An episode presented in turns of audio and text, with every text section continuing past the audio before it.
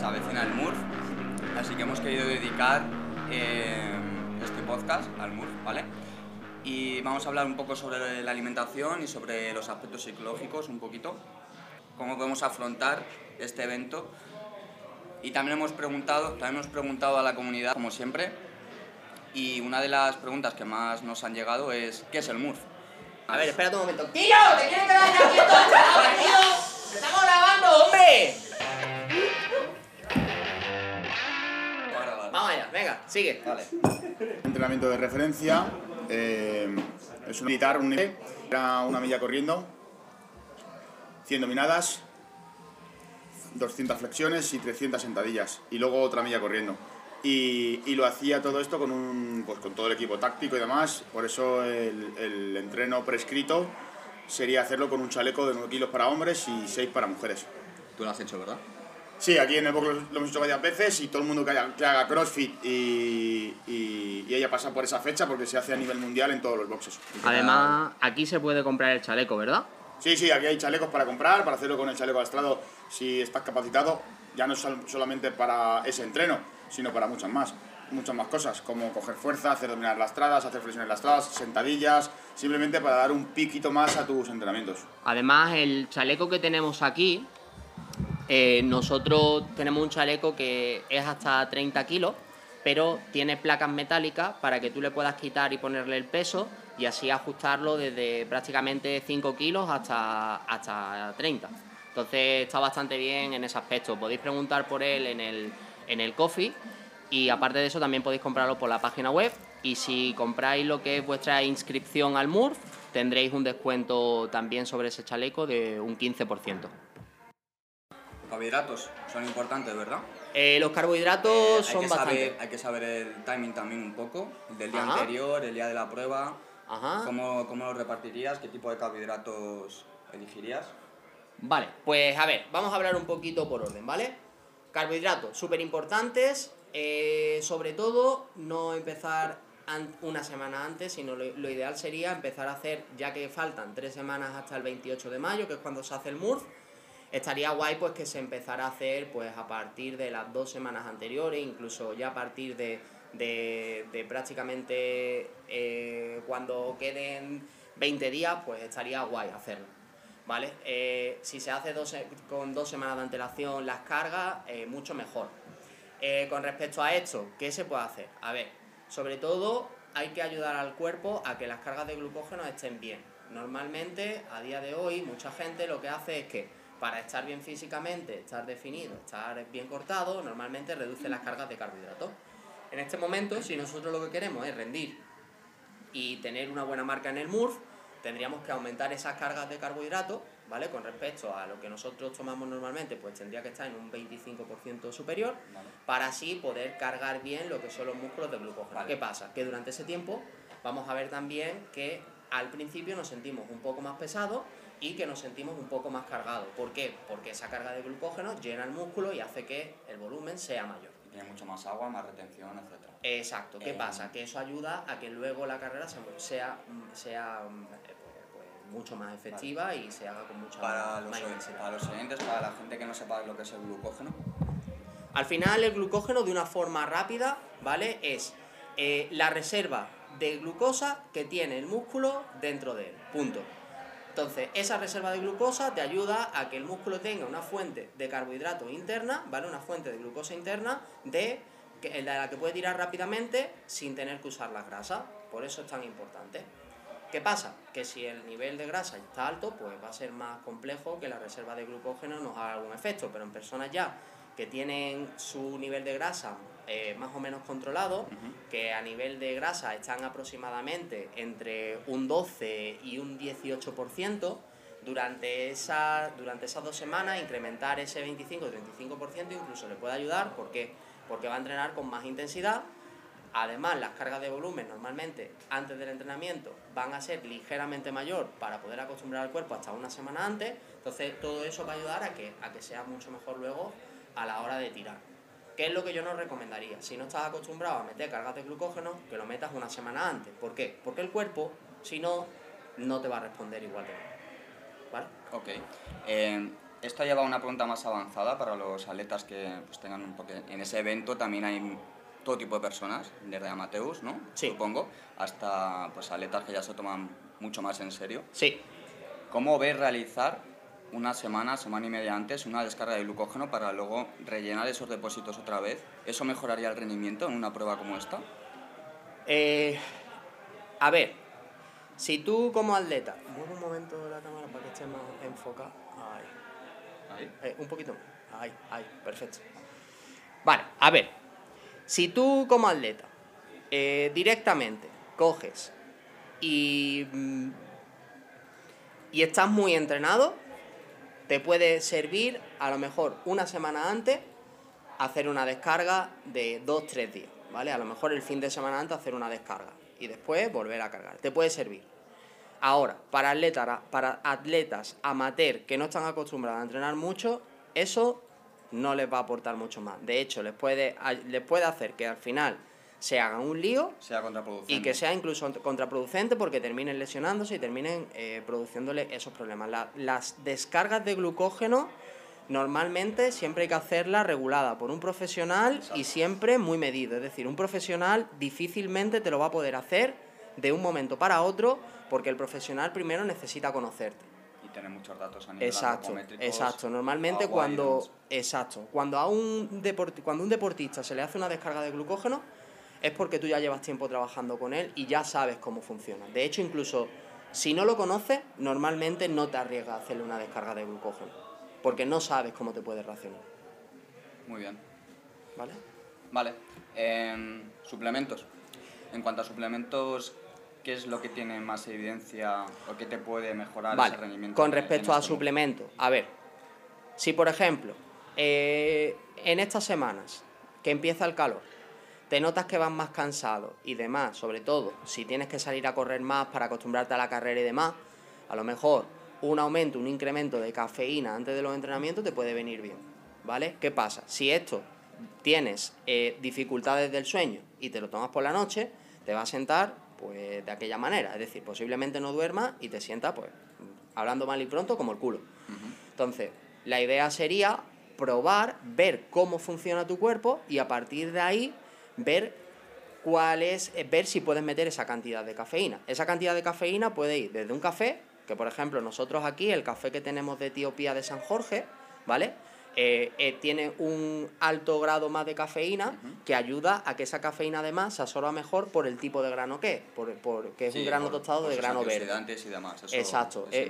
Es, es un grano tostado, es un grano tostado de grano, eh, perdón, es un café tostado de grano verde que ayuda a que la absorción de la cafeína sea más paulatina y más progresiva. Te puede servir desde eso a tomarte un termogénico por la cantidad de cafeína, a tomarte cafeína sola en un vaso, es decir, lo importante es que la cantidad que tomes te ayude a reforzar el entrenamiento, pero luego no te joda el sueño.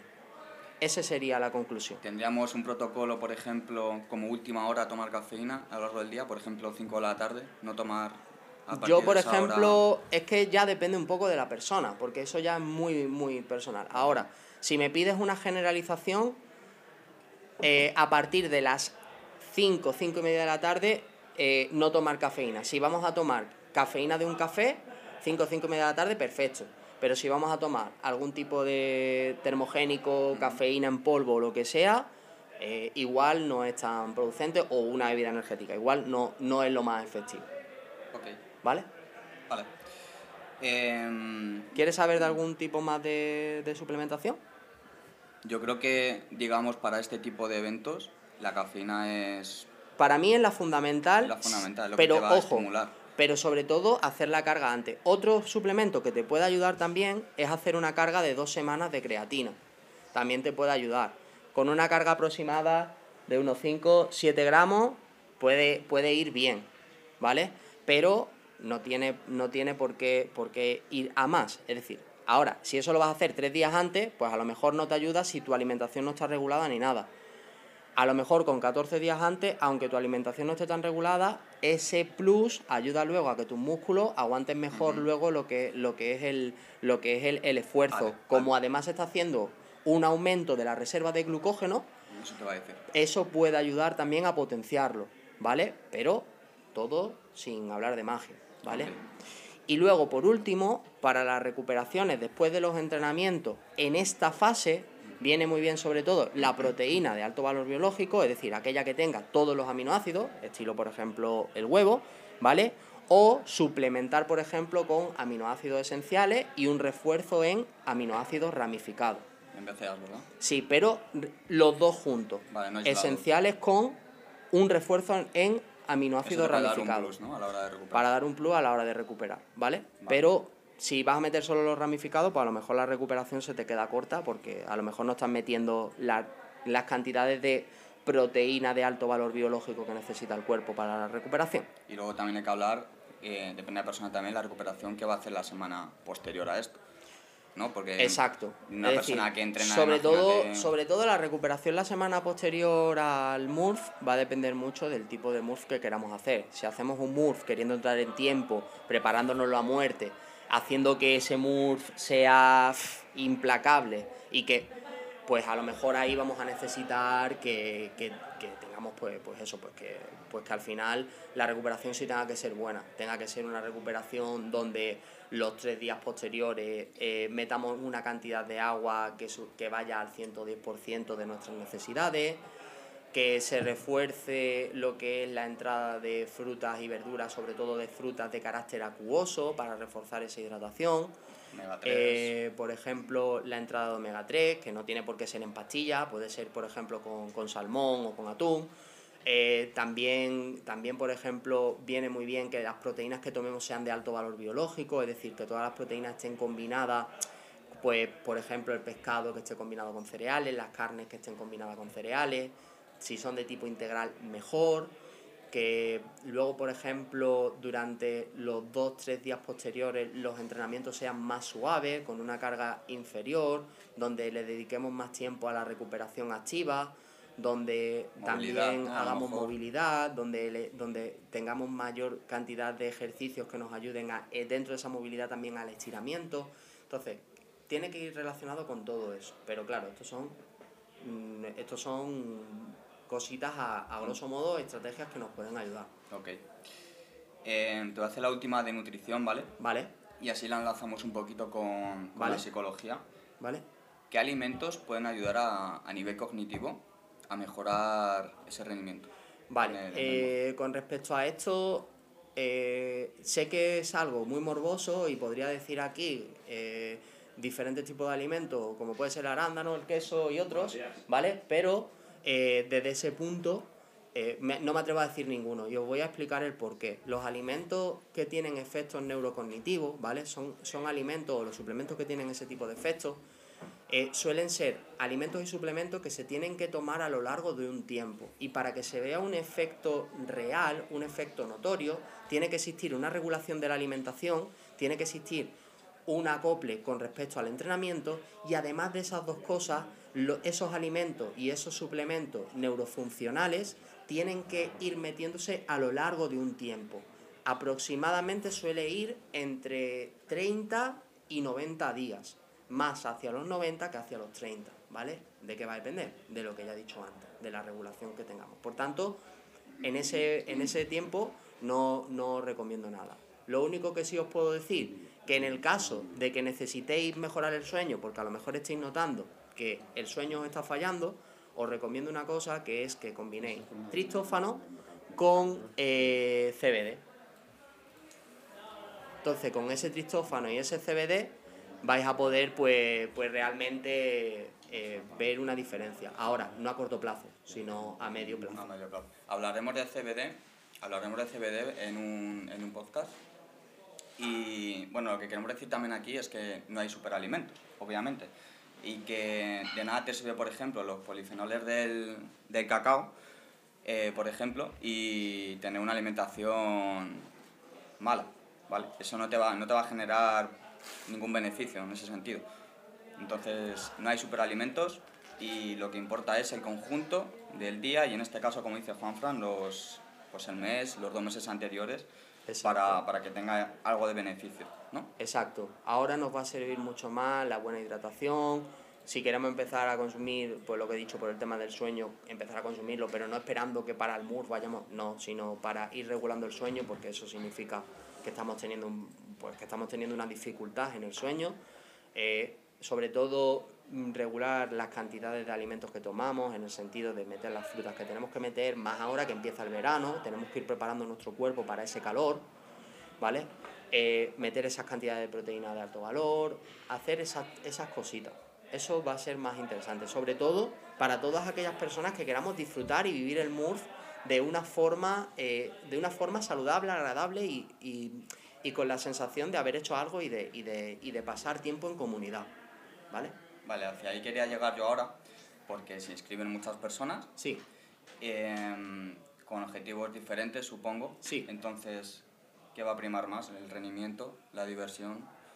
A ver, eso es una pregunta tan personal como cuando la gente llega y dice yo quiero estar bien para ligar en la playa o yo quiero estar bien por salud o yo quiero hacerlo bien porque quiero ser instagramer o es decir, eso es una decisión personal. Entonces, en esa decisión personal nosotros tenemos que ser realmente eh, realmente realistas con nosotros mismos, en el sentido de, oye, yo realmente he entrenado, estoy preparado para hacer el MURF a nivel de RX o nivel de, experto con un chaleco, con tal, sí, estoy preparado, o quiero intentarlo por lo menos, pero si fallo, eh, no pasa nada. Vale, pues perfecto, eso es tu decisión, es una decisión muy propia, muy sentida, que cada uno tiene que ser realista consigo mismo y que a partir de ahí es donde tienes que tomar tu decisión. Por lo tanto, es muy personal. mi, mi visión es que, pues yo, por ejemplo, yo lo voy a hacer escalado ¿Pero por qué? Porque a lo mejor mi visión... Perdona, ¿eh? ¿qué significa escalado? Escalado es, significa que yo, por ejemplo, no lo voy a hacer con la misma intensidad o con los mismos requerimientos de lo que sería el MURF real. Pues la milla, la los 100, los 200, los 300 y la, milla siguiente. Exacto, yo voy a hacerlo adaptado a mí.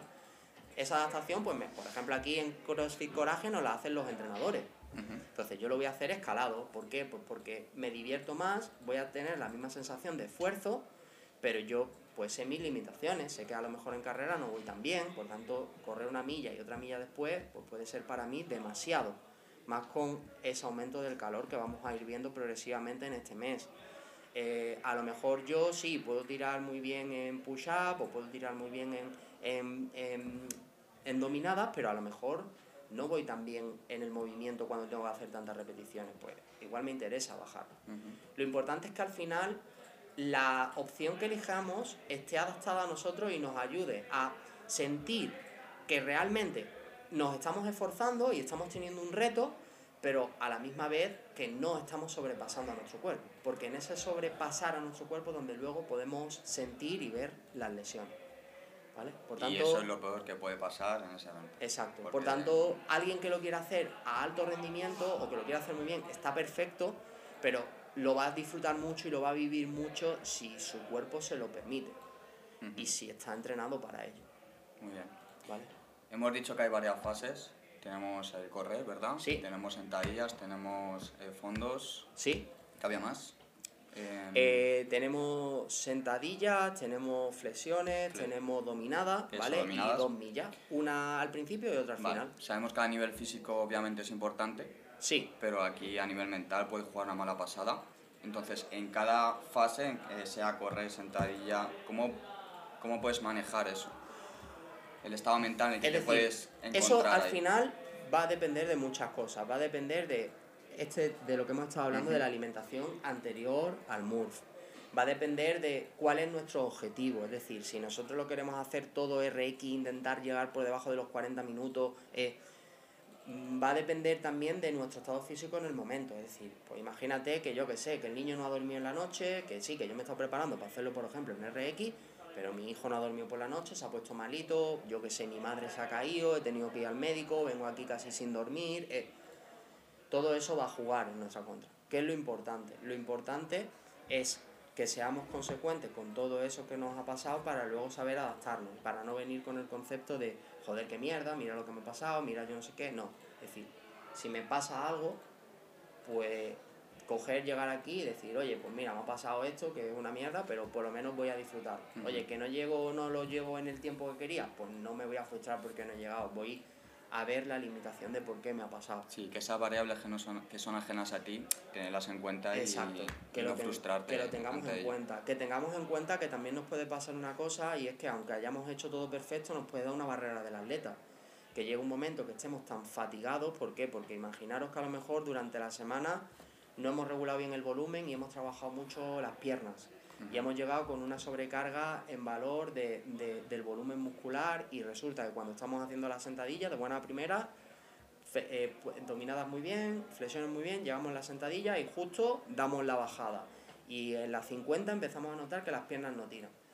Pues no frustrarnos por ver que el tiempo corre, sino a lo mejor hacer una estrategia de decir, bueno, como no puedo hacer tanta, voy a quedarme por debajo del submáximo, es decir, por debajo de la máxima que pueda hacer en ese momento. Puedo hacer en vez de 10, puedo hacer 6, pues hago 6, descanso 5 segundos y vuelvo a hacerlo. ¿Para qué? Para intentar ahí acortarle tiempo al crono y que no sea un agobio de tengo que hacer, tengo que hacer, tengo que hacer, tengo que terminar. Dar pequeños descansos, ¿no? Exacto, Al, al exacto. para que vaya recuperando. Recuperando, si se puede recuperar, entre comillas, pero. Exacto, que si por ejemplo vemos que en la carrera vamos muy fatigados, vamos con la técnica muy cambiada, que bajemos un poco el ritmo, respiremos, cojamos aire y desde ahí volvamos a arrancar. O intentemos subir o intentemos mantener un ritmo que sea constante y que nos permita avanzar en todo momento.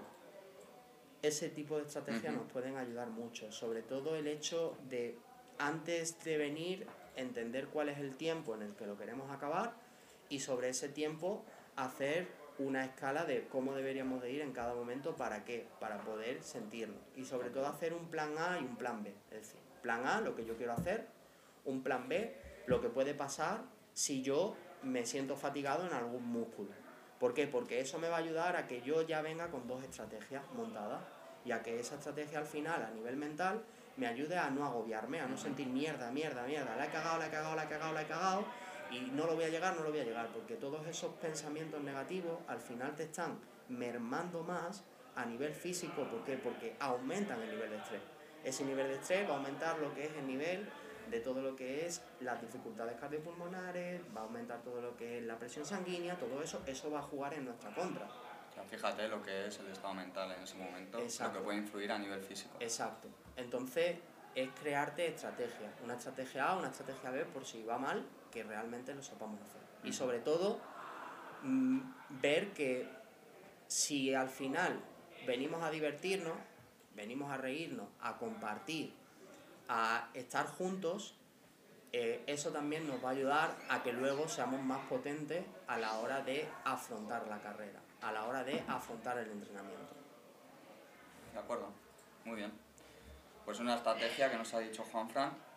Em, yo por mí, la verdad que ha quedado bastante completo el podcast. Hemos hablado de alimentación, de estrategias a seguir en el, en el MUR, eh, los estados mentales en los que te puedes encontrar en, en, en este evento. Así que por mí lo cerramos. Yo por mí también, no sé chicos, igual, igual en otra ocasión pues nos podéis escribir por, por, por, por el Instagram o nos podéis escribir eh, directamente a- al número de teléfono 639-782882. Eh, podéis poneros en contacto con nosotros también a través del Instagram de Courage 1.0. Eh, es decir, lo que necesitéis, pues nos podéis preguntar eh, cualquier cosita, ¿vale? Y ya sabéis que, que siempre que lo necesitéis tenéis nuestro servicio de psiconutrición y también tenéis nuestro servicio nuevo de, de nutrición personalizada, ¿vale? Para que, para que en cualquier momento pues, pues podáis optar por la opción que, que ustedes queráis y que así pues, pues podáis ir avanzando en todo lo que es vuestra educación alimentaria y, y vuestro, vuestros hábitos con respecto a la alimentación. Vale, pues el siguiente podcast seguramente hablaremos del sueño, ¿verdad? Y el CBD, cómo pueden influir. Eh, sí, creo que sí. De todas formas, eh, escribirnos sobre qué queréis que hablemos en las redes sociales. Pondremos también un- una caja de preguntas en las que, bueno, pues eh, qué temas os inte- interesaría más a nivel nutricional y bueno, también a nivel eh, psicológico con Juanfran. Así que nada, pues cerramos aquí. Nada, un abrazo equipo, un abrazo familia. Un abrazo y hasta la próxima.